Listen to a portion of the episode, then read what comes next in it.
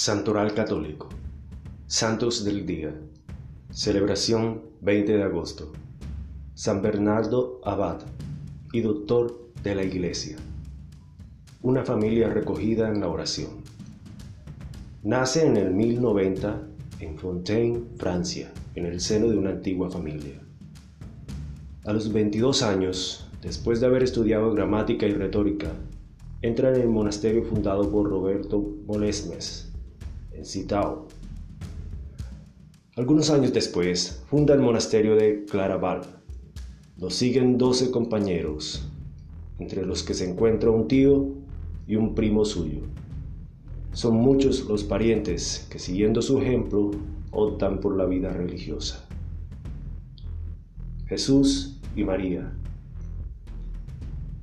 para Bernardo, la vida monástica debe ser sostenida por el trabajo, la contemplación y la oración, teniendo dos estrellas fijas, Jesús y María.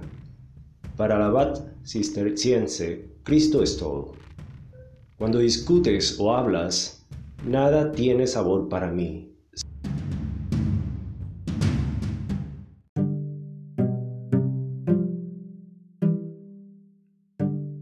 si no siento el resonar el nombre de Jesús.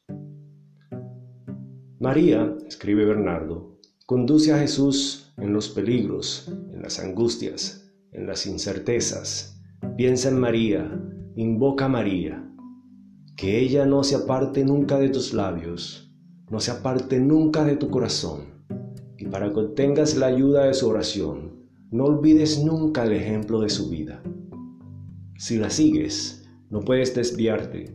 Si la invocas, no puedes desesperar. Si piensas en ella, no puedes equivocarte. Los cuatro grados del amor. En él, de Dirigendo Deo Bernardo, indica la vía de la humildad para alcanzar el amor de Dios. Exhorta a amar al Señor sin medida y enumera cuatro grados de amor. Primer grado del amor, el hombre se ama por sí mismo. En primer lugar, pues, se ama el hombre así por sí mismo. Cuando ve que no puede subsistir por sí mismo, comienza a buscar a Dios por la fe. Segundo grado del amor. El hombre ama a Dios por sí mismo. En el segundo grado, ama a Dios, pero por sí mismo, no por Él. Sus miserias y sus necesidades le impulsan a acudir con frecuencia a Él en la meditación, la lectura, la oración y la obediencia. Dios se ha revelado de un modo sencillo y humano y se le hace amable.